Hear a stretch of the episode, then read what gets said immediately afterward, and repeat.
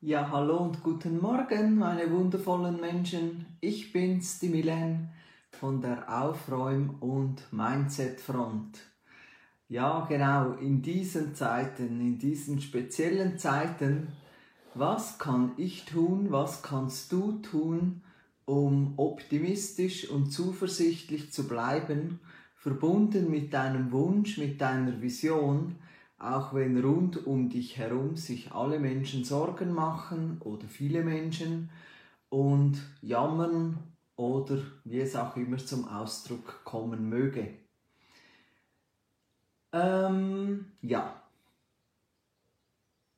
Also du hast grundsätzlich einen Job, dich um dich selber zu kümmern und jeder, den es da draußen gibt, ist dein Selbst ausgedrückt. Also alles, was du für dich tust, tust du letztendlich für die anderen, beziehungsweise alles, was du für die anderen tust, tust du für dich.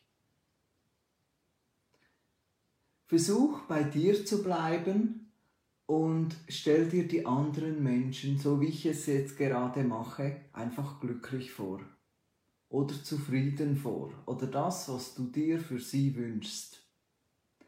Das kannst du für jemanden machen, der dir gegenüber sitzt und gerade was Unerfreuliches erzählt. Das kannst du für Menschen machen, von denen du in der Zeitung liest, das ist völlig egal. Weil es hilft ja nichts, wenn du dich dann auch sorgst. Es hilft niemandem, wenn du mitjammerst.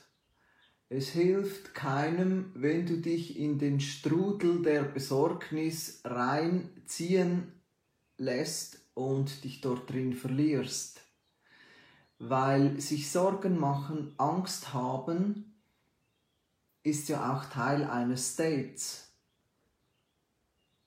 Es gibt Menschen, die haben keine Angst. Zu den aktuellen Ereignissen. Du kannst jetzt sagen, das sind Ignoranten, du kannst sagen, die fantasieren sich was zusammen, du kannst irgendetwas sagen. Du kannst jede Annahme treffen, die du möchtest. Und du kannst dich dafür entscheiden, Annahmen zu treffen, die dir förderlich sind.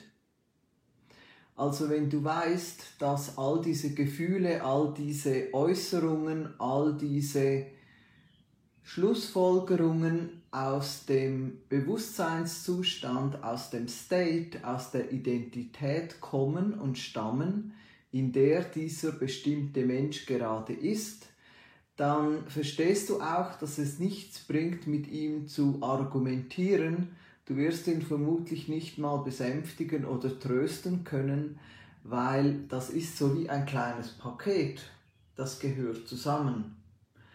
Und solange ein Mensch diesen State nicht verändert, verändert sich nichts oder nur kurzfristig. Und dein Job ist es jetzt nicht, den State des anderen zu verändern. Dein Job ist es wirklich bei dir zu bleiben.